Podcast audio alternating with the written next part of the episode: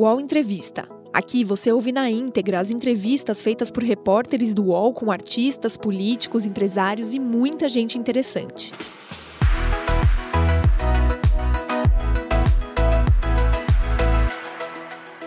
Olá, eu sou Júlio Viziac, repórter da Folha de São Paulo. Ao meu lado, Felipe Amorim, repórter do UOL. A gente está no estúdio Folha UOL e vamos entrevistar o ministro do Tribunal de Contas da União, Bruno Dantas. Ministro, muito obrigado por essa entrevista.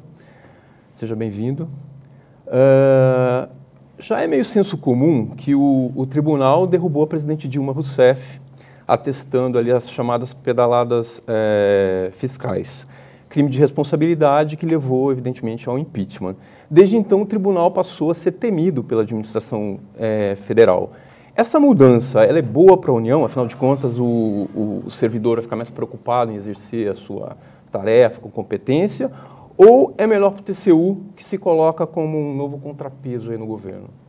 É, o TCU viveu nos últimos, nas últimas décadas é, uma transformação em seu perfil. Né? Até 1988, era um tribunal fundamentalmente cartorial, que examinava a admissão de funcionários públicos e a aposentadoria de funcionários públicos. É, mais ou menos nos anos, no começo dos anos 90, é, até os anos 2000 e alguma coisa, é, o tribunal passa a se especializar a partir de um grande escândalo que foi o escândalo do TRT de São Paulo, do juiz Lalau, que, que ficou famoso em todo o Brasil, é, o TCU foi quem foi o órgão que atestou aquele superfaturamento que foi importante para, para a CPI que houve na época e revelou os valores que haviam sido desviados dos cofres públicos. A partir daquele momento houve uma CPI das obras é, das obras paralisadas também e o TCU reforçou muito um papel de auditar obras. Né? E esse papel é, persistiu durante mais de, de 15 anos e agora eu diria que nos últimos seis, sete anos o tribunal tem mudado um pouco o seu perfil para aprofundar um papel de fiscal, de guardião da responsabilidade fiscal. Eu costumo dizer que, da mesma forma que o Supremo é o guardião da Constituição, o TCU é o guardião da lei de responsabilidade fiscal. E aí é, a gente não tem como evitar essas ilações. Realmente o TCU é, fez um, um, trabalho muito cuidadoso e teve coragem de colocar o dedo na ferida e mostrar que as pedaladas fiscais eram algo muito deletério para as finanças públicas. Nós é, vivemos uma crise, até hoje, tremenda, é, que em larga medida se deve a uma, uma postura é, de irresponsabilidade fiscal e que, a partir de determinado momento, como já não cabia mais no orçamento, foi preciso maquiar as contas públicas, fazendo essa rolagem da, da dívida que foi, foi apelidada de, de pedaladas. É, agora, ah, na verdade, o impeachment da presidente Dilma foi uma, uma conjunção de fatores. Houve sim essa, esse crime contra o orçamento.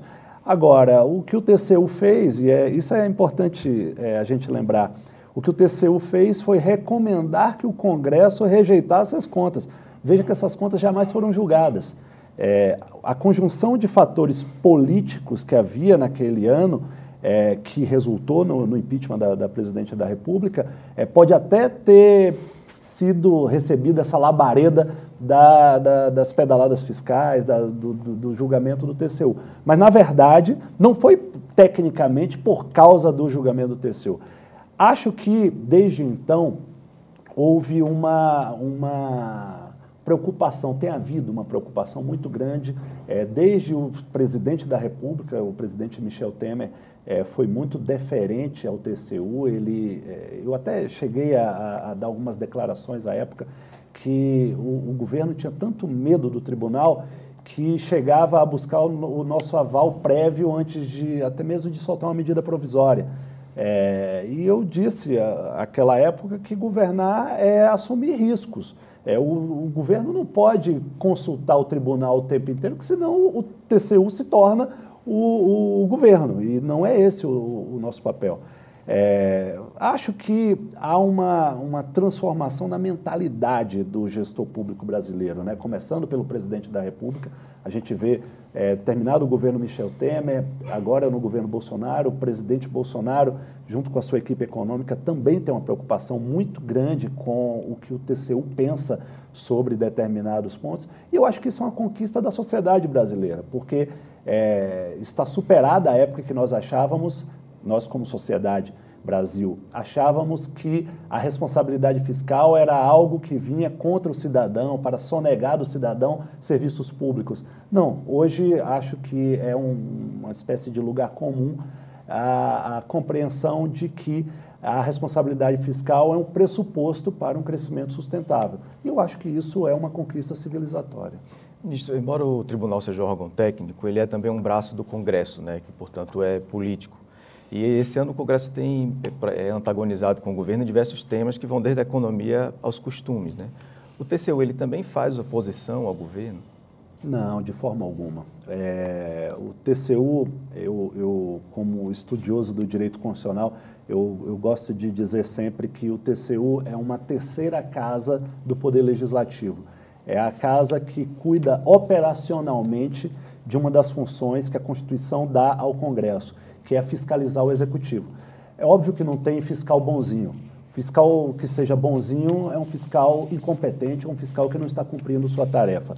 É, nenhum fiscalizado gosta do seu fiscal. Por isso, todo governo fala mal do TCU. Eu me recordo, eu não, estava no TCU, mas eu me recordo no governo Lula, chegou-se a falar em, em, fechar o TCU e se criar é, é, é auditorias é, regionalizadas, etc. É, veja, o TCU foi quem, foi quem é, identificou os maiores escândalos que hoje estão aí na, na, pauta do dia na Lava Jato. Passadina, quem descobriu não foi o Ministério Público, foi o TCU. Então, a, a, não há governo que goste de, de, seu fiscal. Então, acho que não é correto, não seria adequado é, falar de uma, uma posição aí de, de antagonismo é, entre o TCU, mas é óbvio que, tendo o TCU a responsabilidade de zelar pela constitucionalidade, pela legalidade dos atos de governo, é, acaba que nós somos chamados com muita frequência a conter é, erros, a conter desvios, a conter exageros que é algo absolutamente natural no, no, Estado democrático de direito. Eu não, eu não caracterizaria isso como um, uma equação aí de oposição ao governo. Na verdade, o nosso trabalho é estritamente técnico. Em relação aos erros, né, eu me lembro claramente de um do, uma questão que o ministro Vital do Rego, em relação à campanha de publicidade da campanha da, do juiz Sérgio Moro, né, do, do, do projeto de lei né, é, anticrime, ele vetou, ele proibiu a campanha, dizendo que aquilo era impensável, não podia um projeto de lei ser propagandeado como um programa de governo, ele estava no Congresso. A pergunta é, esse governo está errando mais do que os anteriores? É, eu acho que, que a tua pergunta traz um, um componente interessante, que é o presidente da República, é, ele tem, eu identifico duas é, características importantes no, no presidente Jair Bolsonaro. A primeira delas, ele tem mostrado muita vontade de acertar. É, eu falo isso do, do, ponto de vista de um ministro do Tribunal de Contas da União que o tempo inteiro é consultado sobre o que fazer para é, fazer as coisas corretamente. É, mas a segunda, a segunda característica é o presidente ele tem uma necessidade de fazer as coisas de uma forma diferente. E quando você quer fazer algo diferente, você acaba correndo o risco ali de, de andar na corda bamba e errar. É, isso se soma, claro, a, muitas vezes à qualidade dos auxiliares que cercam o presidente. Um, um governo, qualquer governo, é muito grande. O presidente não tem como ser especialista em tudo. Então, se ele tem auxiliares dando boas ideias, ele acaba acertando mais. Se ele tem auxiliares dando más ideias, ele acaba errando mais. É, esse caso que você citou do, do pacote anticrime é, foi a típica péssima ideia. É, não se pode é, é embutir em um projeto de lei que foi enviado para o Congresso é toda uma ideologia, porque, veja, havia ali um excludente de licitude que daria é, é, permissão para, para policiais é, agirem com mais desenvoltura em situações de, de, de conflito. É, havia uma série de, de regras que precisam ser debatidas num ambiente democrático que é o Congresso Nacional. E aí o governo apelida esse conjunto de, de propostas de pacote anticrime. Veja que o próprio nome é, embute um juízo de valor, porque se o pacote é anticrime, quem é contra o pacote é a favor do crime. Então, é, se o, o, o Brasil é, permite que dinheiro público seja gasto é, para numa campanha massiva é, de comunicação social, é, para é, forçar os parlamentares a, a votarem desse jeito ou daquele, isso pode ser tudo menos uma campanha democrática. É, não é assim que se age num Estado de Direito. É, e foi isso que o tribunal disse. O tribunal disse com todas as letras, com uma larga maioria, é, confirmando a, a, a cautelar que foi dada pelo ministro Vital do Rego, que o governo não pode gastar dinheiro público para pressionar o Congresso. Eu dei outros exemplos. Eu falei assim: olha, daqui a pouco o governo pode achar que, que pode fazer uma campanha publicitária anti-demarcação de terra indígena, ou anti é, é, da imprensa, ou anti o que quer que seja. E é óbvio que, que isso não pode ser feito é, da maneira como foi. Perfeito. Queria passar para o aspecto fiscal. O senhor é o, é relator é, dos processos é, das contas da economia e também do presidente da República. Né? É, recentemente, o tribunal fez reiterados alertas dos riscos de não cumprimento das metas fiscais neste ano e no próximo. Internamente, os técnicos do tribunal consideram até que a regra de ouro, por exemplo, né, já, não, já não faz sentido hoje, porque ela vem sendo descumprida consecutivamente. Né? Só no, no exercício passado foram 250 é, milhões em créditos extraordinários autorizados pelo Congresso. Uhum. Qual é a sua posição sobre a revisão desses mecanismos de controle fiscal?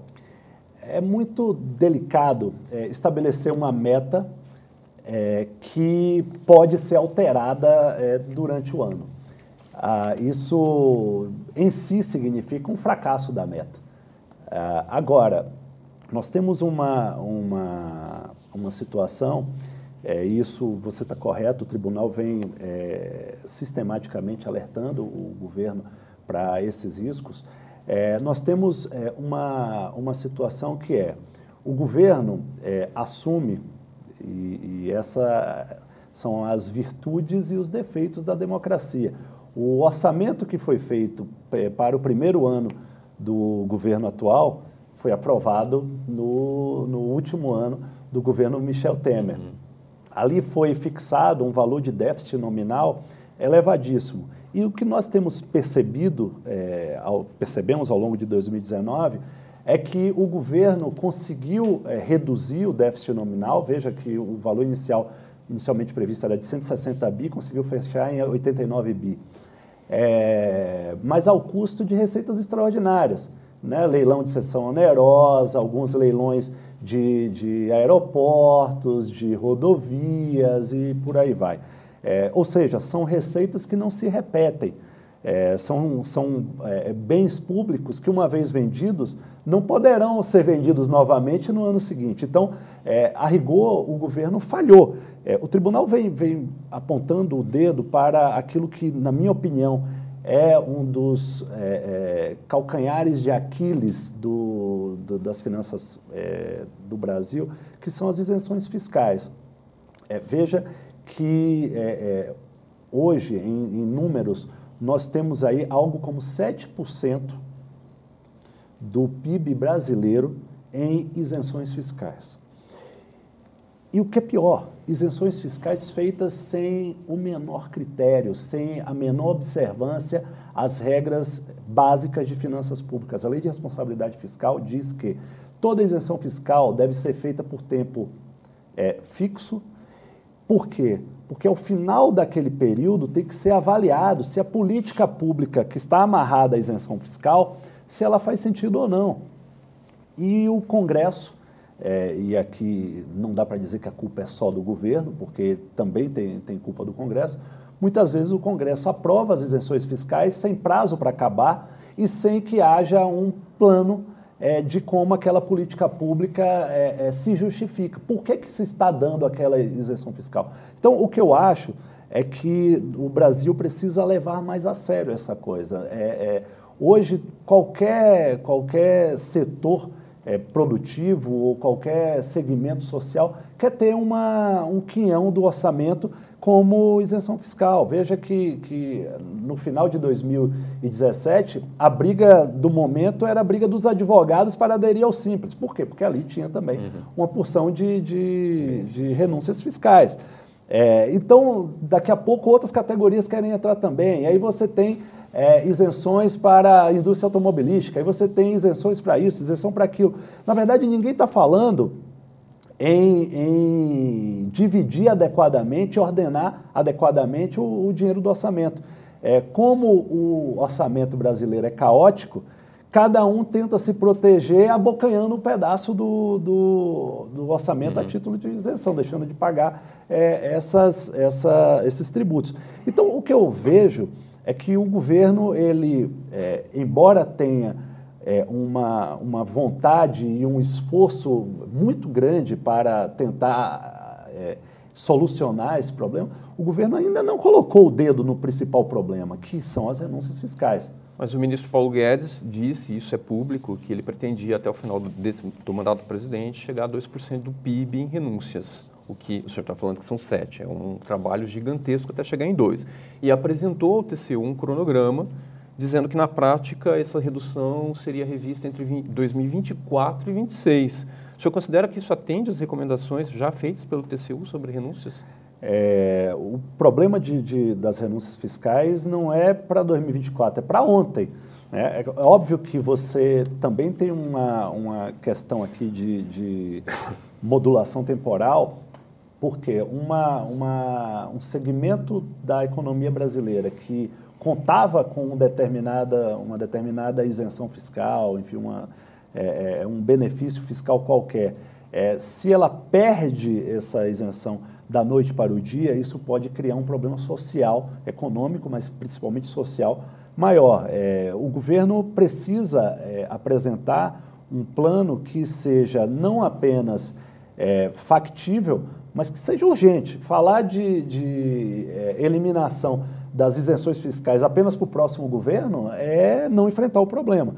É, e eu espero que e acredito que o ministro Paulo Guedes ele tem essa sensibilidade, ele deve ter algumas medidas é, já já pensadas para o momento é, imediato. Veja que né, essa coisa de prender os concursos públicos, de tentar amarrar, é, é, é, desinchar um pouco a máquina pública, já é um, um esforço importante. Agora, é, precisa é, levar ao Congresso Nacional esse debate da, das isenções, precisa apresentar os projetos para eliminar essa, essas isenções.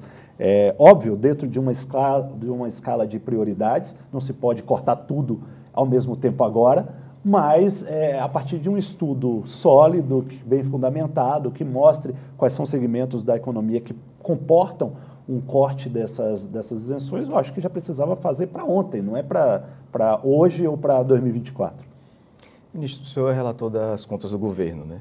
Uma reportagem da Folha mostrou que, que o governo destinou mais verbas de publicidade para emissoras que têm audiência menor. Isso vai ser analisado dentro do julgamento das contas e a que tipo de punição ou tipo de consequência isso pode levar? É, existem é, no TCU dois tipos de, de processos. É, um é, é o, o, processo de representação ou de auditoria em que é, um relator é sorteado e esse relator ele vai analisar todas as questões referentes àquela denúncia ou àquela representação e se houver uma irregularidade, o gestor vai ser condenado. Geralmente, esses processos eles dizem respeito a quem? Ou a um ministro de Estado ou a um gestor público de escalão menor. Um segundo tipo de processo que existe é o do, das contas do presidente da República. É, esse processo de contas diz respeito a uma macroavaliação da gestão do governo, ou seja, quais são as ações que o governo está adotando e que tem um impacto é, tão, tão grande que merece uma análise é, no, no bojo das contas do próprio presidente da República. Porque, veja, o presidente ele governa fundamentalmente através dos seus ministros. O presidente não assina é, ordem de serviço, o presidente não ordena despesa, o presidente não pratica nenhum desses atos de gestão pura. É, mas a análise das contas do presidente observa é, todo esse leque de, de ações dos diversos ministérios. É, o que eu é, estou é, discutindo com os auditores do, do tribunal é que, pela primeira vez, o tribunal tem recebido, é, nos últimos pelo menos 20 anos, o tribunal tem recebido um volume muito grande de denúncias e de reclamações e de representações é, contra o gasto na comunicação social é, do governo. É, e são reclamações de todas as ordens. Eu, por exemplo, eu sou relator de um processo em que é questionado um ato do presidente do Banco do Brasil de ter mandado cancelar uma campanha publicitária porque é, havia jovens é, é, com uma, uma, certo tipo de postura. Esse processo ainda não foi julgado, por isso eu não posso comentar. Há outros processos que estão com outros ministros e que dizem respeito a critérios de distribuição de, de recursos da comunicação social e até mesmo a, a processos em que o governo é acusado de manietar, através do direcionamento de, de verbas públicas, é, é, órgãos de imprensa que sejam mais críticos. É, o que eu decidi, estou discutindo com os auditores do tribunal, é como nós vamos encaixar isso, dado que é um tema que ganhou volume, ganhou é, uma, uma proeminência muito grande neste ano de 2019, como é que nós vamos é, abordar essa questão? Mas não do ponto de vista lá do, dos contratos da com e sim do ponto de vista de uma política governamental de comunicação social. É, de que maneira o governo federal é, está afetando, está é, impactando a liberdade de imprensa. Eu acho que isso é algo que o tribunal pode sim é, fazer uma análise. É, evidentemente que, que não há, pelo menos numa ótica mais preliminar, né, numa ótica preliminar, é uma, uma, um viés sancionatório aqui. Não se busca aqui punir ninguém nas contas do presidente da República mas verificar se os recursos públicos estão sendo usados é, de maneira é, a respeitar os princípios da, da Constituição. Se é, há um respeito ao princípio da impessoalidade, se há respeito ao princípio da moralidade, se há respeito ao princípio da legalidade, se há respeito ao princípio da eficiência. Será que eu estou gastando dinheiro é, naquele veículo que atinge um número maior de pessoas? Ou será que eu estou colocando dinheiro naquele veículo que atinge o nicho de pessoas que aquela campanha publicitária se destina? Então, é, é claro que essas análises é, vão ser feitas é, e o tribunal, eu penso que dará uma grande contribuição, uma contribuição importante e pautar uma, uma questão como essa. O governo precisa saber que esse é um assunto que nós estamos atentos. No caso de uma análise negativa pelo tribunal, a que tipo de consequências isso pode levar? Não, numa situação limite, é, vejam, não estou aqui antecipando minha, a minha posição, mas numa situação limite, poderia chegar até mesmo à rejeição das contas do presidente da República. Eu não estou dizendo que haverá isso, acho até que não, não é para tanto. É, não sei nem se vai ser o caso de ressalva, tá? mas assim, eu acho que é, o Tribunal de Contas da União mandará à sociedade brasileira uma mensagem importante ao incluir um capítulo sobre é, o gasto com comunicação social nas contas do presidente da República. E não só o presidente Jair Bolsonaro, mas todos os próximos presidentes é, saberão que é, o gasto com comunicação social é, deve ser feito em prol da sociedade. Ainda sobre a, a, comunicação do governo, né, foi revelado que o, que o secretário Fábio Asgarten possui uma empresa que tem contratos com emissoras e agências que recebem verba pública. O senhor considera essa uma situação correta do ponto de vista da administração pública e, e o tribunal vai também se debruçar sobre esse tema? Olha, existe um processo já no TCU autuado é, exatamente para examinar essa questão. Então, eu não posso emitir uma, um juízo de valor porque eu serei obrigado a julgar esse caso. É, eu, eu, é evidente que os fatos que foram revelados pela imprensa, eles criaram no governo um constrangimento. É, agora, qual é exatamente a, a, a, a, qualificação jurídica que se vai dar a isso? É algo que nós teremos que analisar a documentação fornecida pelo, pelo governo, vamos ver os contratos, e aí sim nós vamos poder julgar isso dentro da, da do critério é, técnico que pauta as decisões do TCU. Ministro, uh, o senhor foi um, uma pessoa que encampou, digamos, uma, um, um, cabo de guerra com a Receita Federal, né? Desde que o senhor ficou com as contas do Ministério da Economia. E várias coisas aconteceram nessa seara. Né? Eu posso me lembrar aqui de três, pelo menos. Bônus, é, o vazamento das informações sigilosas, que o ministro do Supremo, Gilmar Mendes, pediu que o TCU é, investigasse o caso. E, no final das contas, a, o senhor conseguiu convencer o ministro Paulo Guedes a permitir que a Receita Federal abrisse suas contas, porque isso poderia impactar não só as contas do Ministério da Economia, como também as do presidente da República. Como o senhor conseguiu convencer? Foi o enfraquecimento da Receita que ajudou? Não, eu acho que não. É, é importante que se diga o seguinte: a, a Receita Federal é um dos órgãos de excelência da, da administração pública brasileira. Ela tem um papel absolutamente fundamental é, no nosso, na nossa arquitetura institucional. É, e exatamente por ter esse papel central, a Receita Federal não pode ser uma caixa preta. É, o TCU há 20 anos tenta auditar é, a Receita. Não é auditar os contribuintes da Receita. A Receita sempre invocou é, contra os auditores do TCU o sigilo fiscal.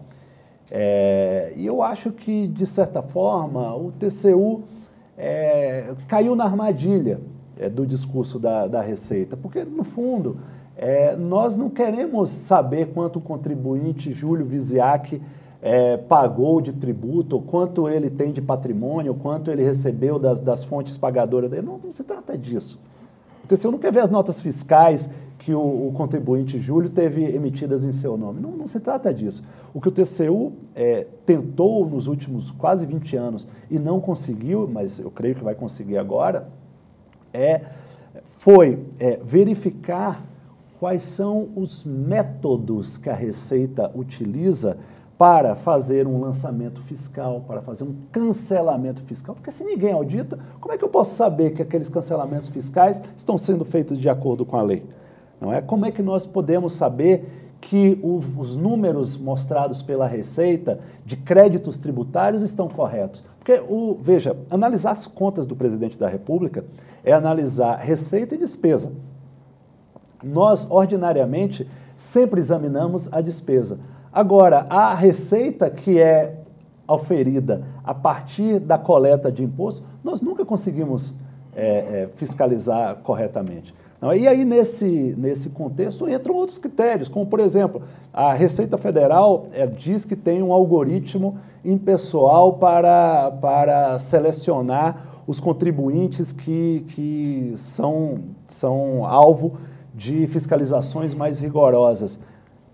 Tudo bem, eu até acredito que isso é verdade. Mostrem-nos que algoritmo é esse. Mostrem-nos como se chegou a esse algoritmo.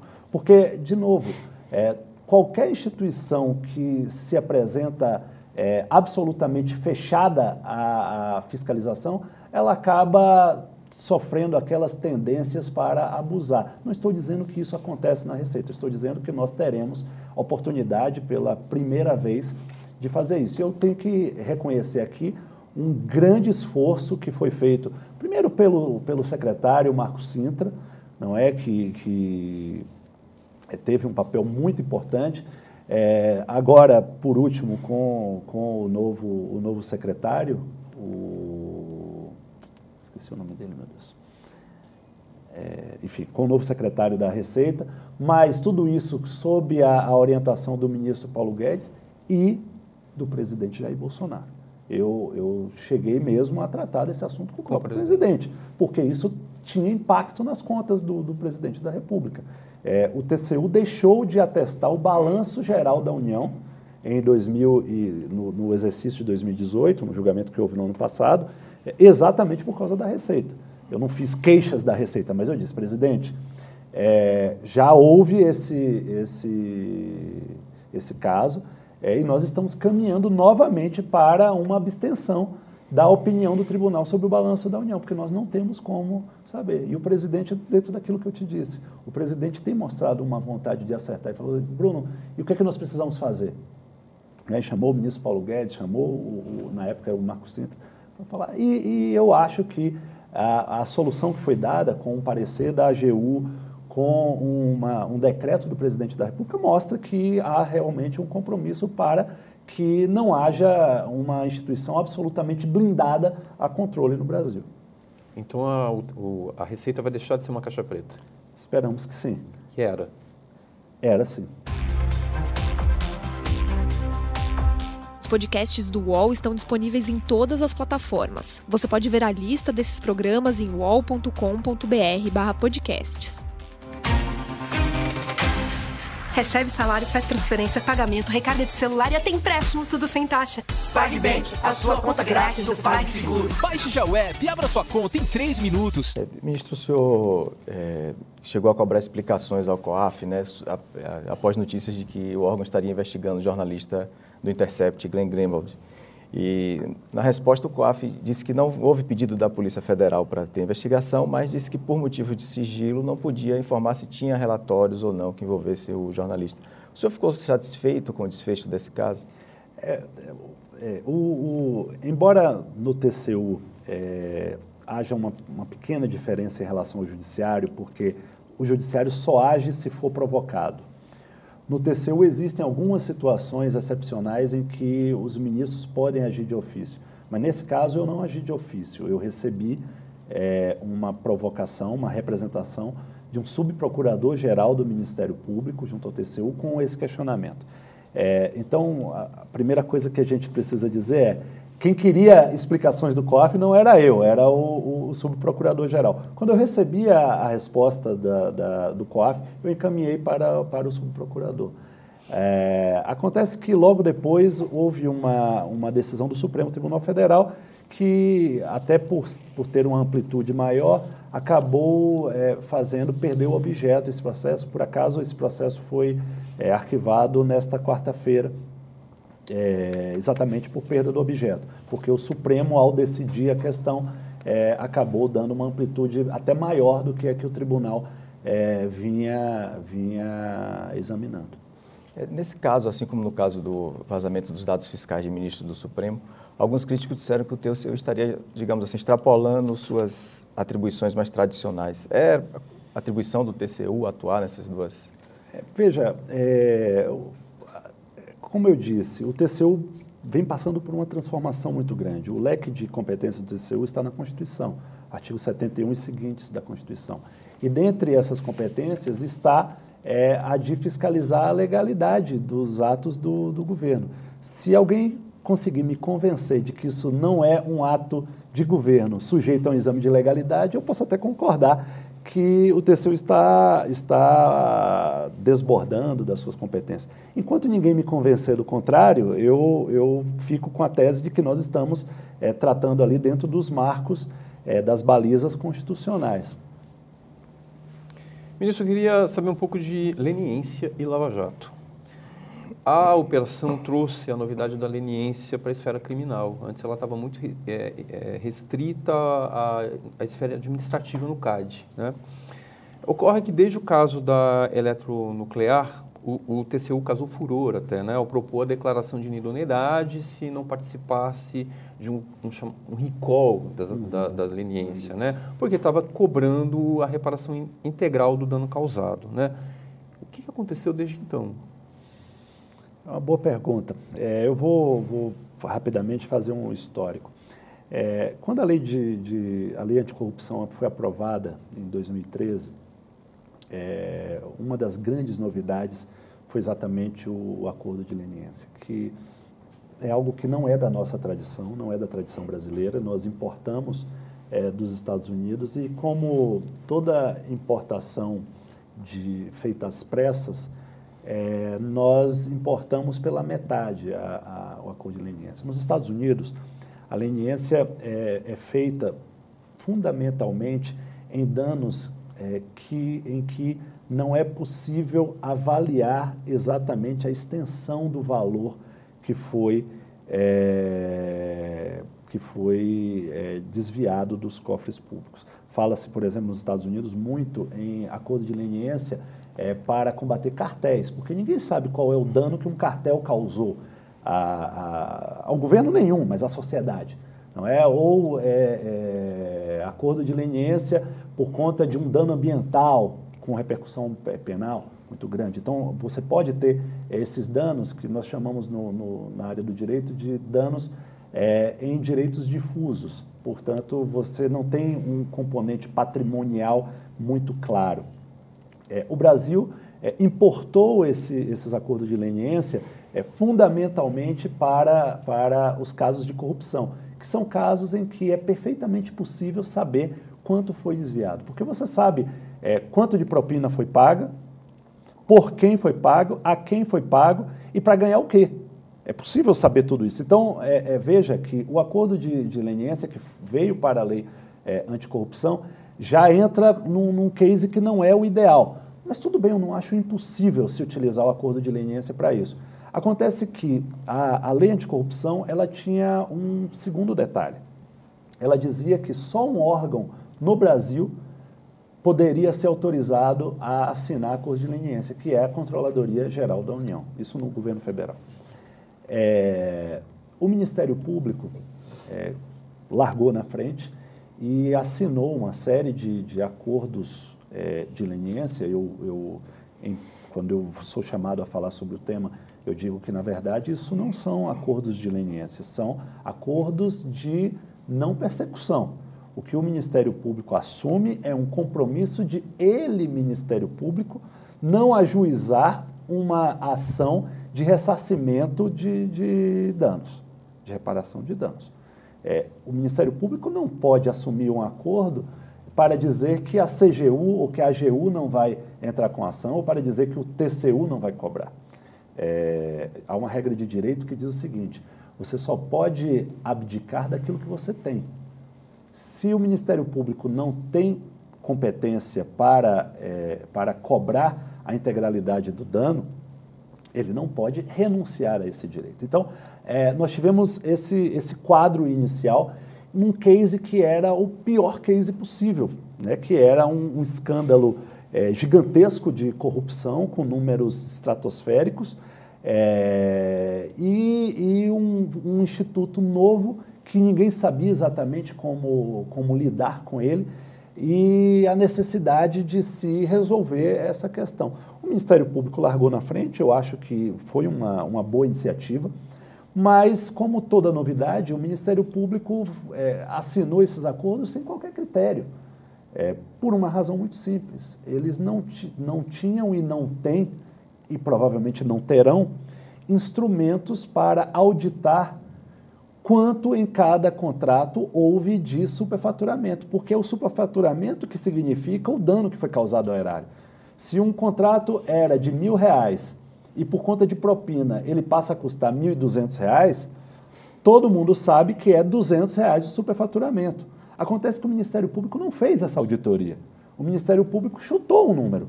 É, veja que nessa, nesses diálogos do, do Intercept, é, revelados pelo Intercept, tem uma, uma conversa entre o procurador Carlos Fernando e o procurador é, Deltan Dallagnol, é, discutindo um, um, caso que era, não vou me recordar qual era, mas, mas lembro sim, era um caso, era um caso da, da Camargo Corrêa, é, isso era janeiro, não me recordo o ano, 2016, possivelmente, ah, e, e, a conversa era: ah, vamos assinar o acordo de leniência. Quanto, quanto é, vamos fixar de, desse valor? O Carlos Fernando responde para o, para o Deltan Dallagnol: Estou pensando em pedir um bilhão de dólares.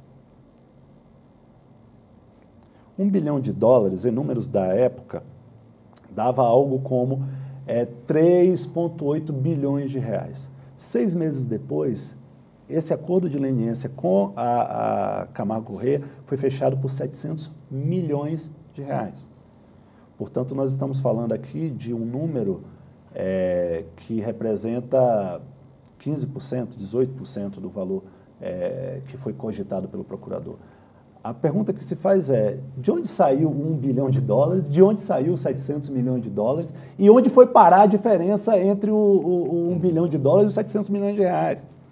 É, isso mostra que, embora é, aqueles, é, aquele, aquele esforço, que, de novo, eu, eu insisto, é um, um, esforço admirável do Ministério Público, de, com poucos recursos humanos, com poucos. Né, é, é, é, poucos e bravos procuradores trabalhando, conseguiram revelar um, um, um esquema enorme, mas houve falhas aqui e ali. É, e o acordo de leniência certamente é o caso mais é, é, é, vistoso, porque o, o, TCU já identificou só em, em contratos já 100% fatur, é, é, auditados, nós já identificamos superfaturamentos aí de quase 10 bilhões de reais, que se você somar todos os acordos que essas empresas fizeram, é, dá um valor inferior. Então, assim, está faltando número, está faltando zero nesse, nessa conta que o Ministério Público apresentou para o Brasil. E isso é agravado, Júlio, com um, uma coisa que ninguém está falando e que eu estou muitíssimo preocupado, que é, é de todas as empresas do, do Clube VIP, lá da, da, das empreiteiras corruptas da Lava Jato, é, todas, à exceção da Camargo Corrêa, estão em recuperação judicial. Mendes Júnior, Odebrecht, é, OAS, UTC, é, Queiroz Galvão, todas estão em recuperação judicial. Isso significa que aquele crédito que supostamente a União ou a Petrobras é, iria receber a título de acordo de leniência, vira um crédito quirografário e vai para o final da fila. Então você tem antes crédito fiscal, tem crédito trabalhista, crédito disso, crédito daquilo, garantias reais. A verdade é que. Não adiantou de nada, então? Ou então alguém vai ter que assinar o refis dos acordos de leniência, que é, é, seria cômico se não fosse trágico. Não é? Depois de termos anunciado tantos números, tantos bilhões recuperados é, aos cofres públicos, chegarmos a uma situação de, de, em que as empresas quebram os donos continuam ricos, bilionários, e a, a, a, os cofres públicos não são ressarcidos. Então, isso realmente é um problema que precisamos enfrentar. Mas como ficou a relação de vocês? Não, é, é, houve uma, uma evolução importante. Eu acho que desde que a CGU assumiu o, o, o, o controle desses acordos, a, a, questão mudou de patamar.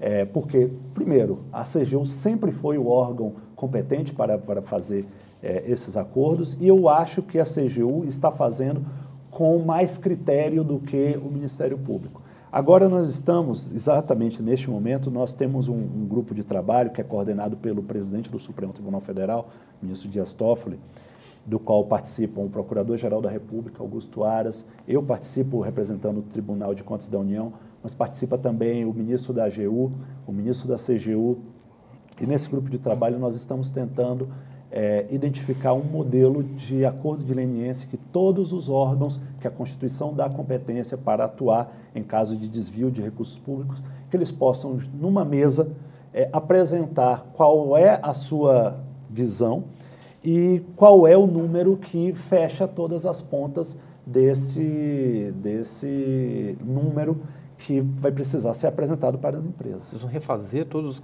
todos os acordos de leniência? Não sei se... Eu... É, é possivelmente, todos é, possivelmente todos terão que, que ter aí um, um, número que não é aquele que o Ministério Público é, assinou, certamente. Forma administrativa, né? O ministro Paulo Guedes da Economia disse que os servidores são todos parasitas, né? O senhor se sente parasita? Tem muito parasita lá no TCU? Eu acho que o, o ministro Paulo Guedes, ele é, ele é um professor e eu também sou professor, é, e os professores, às vezes, numa cátedra, eles, eles usam de uma eloquência, é, até para prender a atenção do, do auditório, é, um pouco exagerada, um pouco desproporcional. Ele próprio admitiu que usou palavras erradas. É, eu tenho certeza que ele não pensa que os servidores brasileiros são parasitas. Agora, a, a verdade, eu, isso, isso é curioso, porque na primeira visita que o ministro Paulo Guedes fez ao TCU, isso lá no governo de transição, nós estamos falando aí de final de novembro, início de dezembro de 2018, é, uma das coisas mais importantes que nós dissemos para ele foi que o modelo de funcionalismo público brasileiro não deu certo. É, o Brasil hoje, é, os incentivos são todos ao contrário, os servidores competentes são desestimulados, os incompetentes são estimulados. Então, é, não acho que seja correto chamar os servidores de parasita, mas é, nós temos uma, uma situação aqui que é preciso reequilibrar os incentivos. É preciso que aquele servidor que quer cumprir seu, sua jornada de seis horas, ir para casa cuidar da família, é, é óbvio que tem espaço para esse servidor. Mas é preciso que haja também incentivos para aquele servidor que quer passar 12 horas no serviço, que assume cargo de chefia, que, que assume responsabilidades, que ele seja premiado por isso. Não é? Então, é, hoje, da forma que o, o, regime jurídico único dos servidores públicos é, está, isso não é possível. Você acha que dá para mexer nos salários e na estabilidade? Eu acho que se não mexer nisso, não poderemos falar de reforma. É, eu não, eu não, não, falo nem em reduzir salários. Né? Eu acho que é preciso é, se criar. É, é, é, difícil falar em bônus, falar em aumento para servidor público num momento como esse. Mas é preciso que essas gratificações que já existem, os servidores são remunerados basicamente com vencimento básico e algumas gratificações. É preciso que essas gratificações sejam dirigidas efetivamente aos servidores que assumem é, funções de responsabilidade e que mostram é, qualidade no, no, serviço. Eu acho que era preciso ter uma, uma forma mais objetiva de se avaliar os servidores, avaliar o órgão. Não é, não é possível que os servidores é, avaliem uns aos outros e isso numa ciranda que não acaba nunca e no final aquele que foi avaliado avalia o, o último. Então, é, é claro que isso vai gerar uma avaliação corporativista. Uh, eu acho que precisa haver, claro, uma avaliação dentro do próprio órgão, mas precisa ter uma avaliação da sociedade, saber se aquele serviço está sendo prestado, é, foi prestado adequadamente. Quando a gente passa numa, né, agora com esses aeroportos aí é, concedidos, é, a gente passa lá, sai do banheiro, tem lá, como é que está esse banheiro? Está limpo, estava sujo, estava não sei o quê. Então você vai lá e aperta o botão com um sorriso maior quando estava ótimo. Para quê? Para que a, a, haja uma medição, haja um critério é, é, objetivo para verificar a satisfação do usuário, a satisfação daquele que está recebendo o serviço público. Eu acho que a grande, a, o grande desafio do Brasil é que ah, muitas vezes nós, servidores públicos, é, esquecemos o verdadeiro significado da expressão serviço público. É, nós somos empregados do público, nós não somos patrões do público. É preciso que nós lembremos é, permanentemente que sem é, serviços de qualidade não há razão de ser para um, um, uma, uma administração que tenha muitos funcionários. Mas retirar a estabilidade não abre espaço para pressão política sobre o interesse público? Veja, é, retirar a estabilidade de um, um, um, servidor que bate carimbo muda em quê? A, a, administração pública. É óbvio que existem carreiras, isso já vinha sendo defendido pelo Bresser lá no, no, naquela reforma é, administrativa que ele propôs. É, é preciso que se, se identifiquem as carreiras típicas de Estado. É óbvio que você não pode tirar a estabilidade, por exemplo, de um diplomata.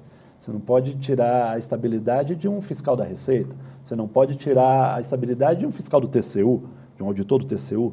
Você não pode tirar a estabilidade de um advogado da União. É, agora, é, por que, que eu não posso tirar a estabilidade de um servidor é, de área meio de um, uma autarquia qualquer ou de um órgão público qualquer? Né? Não preciso citar nenhum nome, mas nenhum órgão, mas é, é servidores que, que desempenham atividades ad, meramente burocráticas, meramente administrativas, não faz sentido que esses servidores tenham é, é, a estabilidade na dimensão que existe hoje. Porque o, o grande problema é que há, há, uma confusão no Brasil hoje. É, Confunde-se estabilidade com vitaliciedade. Só quem tem vitaliciedade são os magistrados. Agora, da maneira que nós tratamos de estabilidade no Brasil, todos os servidores são vitalícios, porque ninguém tira um servidor público no Brasil. né, por mau desempenho. Que mensagem o senhor acha que o governo passa ao decidir postergar a reforma administrativa? Péssima, né? Eu acho que essa é uma, é uma reforma crucial. É, o governo precisou desse primeiro ano para é, formatar uma, uma reforma necessária. Agora, postergar um, problema grave como esse é condenar a sociedade brasileira a, receber, a continuar recebendo serviços públicos de má qualidade, é, mediante uma remuneração que é desproporcional à, àquela que é a correspondente no setor privado. Eu acho que a reforma administrativa precisa vir exatamente para balancear essa, essa questão, para criar um novo modelo de, de, de administração pública no Brasil, no qual é, no qual os, os é, é, mais dedicados sejam premiados por isso e aqueles que, que por acaso, não mostrem vocação pública, que sejam expurgados da, da, do serviço público. É, e veja, eu não estou aqui chamando de, de, de maus servidores aqueles que são vamos chamar assim, os acomodados, que também tem espaço para os acomodados, não? É, é, que vão lá, cumprem a sua jornada, mas cumprem com, com dignidade, cumprem adequadamente, é, trabalham nas metas, mas não querem assumir função de chefia. Qual o problema? Também ninguém é obrigado a, a querer assumir grandes, grandes desafios numa, numa, carreira pública. Muitos, muitas pessoas fazem um concurso público exatamente para não ter que assumir é, grandes desafios. Se quisesse, estariam no setor privado. E eu acho que há espaço para essas pessoas também. O que eu acho que o foco central aqui são os maus servidores. São aqueles que se servem do Estado e não estão ali para servir a sociedade. Uma última pergunta. Ao longo da nossa conversa aqui, o senhor é, mencionou que o tribunal já tinha antecipado algumas evidências do petrolão. Eu queria saber se nesse momento há evidências de outros escândalos desse calibre no tribunal. Há alguns. É, por exemplo? É, por exemplo, nós temos uma, uma auditoria em aberto sobre os, o, os gastos do BNDES com, com garantias frágeis é, em países do exterior. Isso talvez seja, não estou dizendo que vai ser um escândalo do tamanho do petrolão, mas os, os levantamentos preliminares que nós temos identificados é, são motivo de grande preocupação. É, existem outros, mas, mas nada do, do porte da, da, desse do petrolão. Mas o BNDES acabou de dizer que não tinha nada de errado na caixa preta do BNDES. Vamos ver, o TCU vai, vai examinar isso. Acho que é, o BNDES fez isso como controle interno, é para isso que serve o controle externo, é para fiscalizar o fiscal interno que tem lá no banco. Certamente, é, e lá no tribunal esse assunto está entregue a um, a um, ministro que é, que é famoso por ser um dos mais duros do tribunal, que é o ministro Augusto Sherman. Então, certamente nós teremos uma avaliação bastante rigorosa. Há evidências ou há fatos? Eu não sou relator, então eu não tenho como, como afirmar. É, o que eu sei até agora foi uma, uma proposta de, de auditoria que ele fez. É, havia alguns fatos que, que indicam caminhos, é, mas precisamos, claro, fazer uma avaliação mais completa desses fatos. É, houve uma certa, uma certa, ah, é, uma certa farra com, com o dinheiro do BNDES, é, é o que parece, eu não, não, não, posso afirmar, mas o que veio à, à tona até agora, é, isso significa ilegalidades? Não necessariamente. Pode ter significado apenas uma quebra de, de requisitos necessários, é, algumas irregularidades que não necessariamente criaram, que deram prejuízo aos cofres do BNDES. Não estou dizendo nem que houve nem que não houve, entenda o que eu estou, uhum. estou aqui a, a dizer é, mas irregularidades na concessão de empréstimos, irregularidades no, no recebimento das, dos avais, das garantias, é, isso nós já identificamos, só não sabemos ainda se isso causou dano ao, aos cofres públicos, porque ao fim e ao cabo é a União que capitaliza o BNDES. Né? O BNDES é banco de fomento, não é banco para dar lucro. Aliás, esse é, um, esse é, um, esse é uma das, das, das muitas contradições do Brasil. Né? É, banco de fomento dando lucro, tem algo de errado nisso. É, ou está capitalizado demais, ou então não está cumprindo sua função social. Mas é, a verdade é que o BNDES tem devolvido dinheiro dessa capitalização para o Tesouro Nacional e eu acho que talvez ele esteja se aproximando aí do tamanho é, que o Brasil comporta ter um banco de fomento. Ministro, muito obrigado pela entrevista. Eu que agradeço, uma alegria e uma honra estar aqui com vocês. Obrigado, ministro. O Entrevista tem a coordenação de Diogo Pinheiro.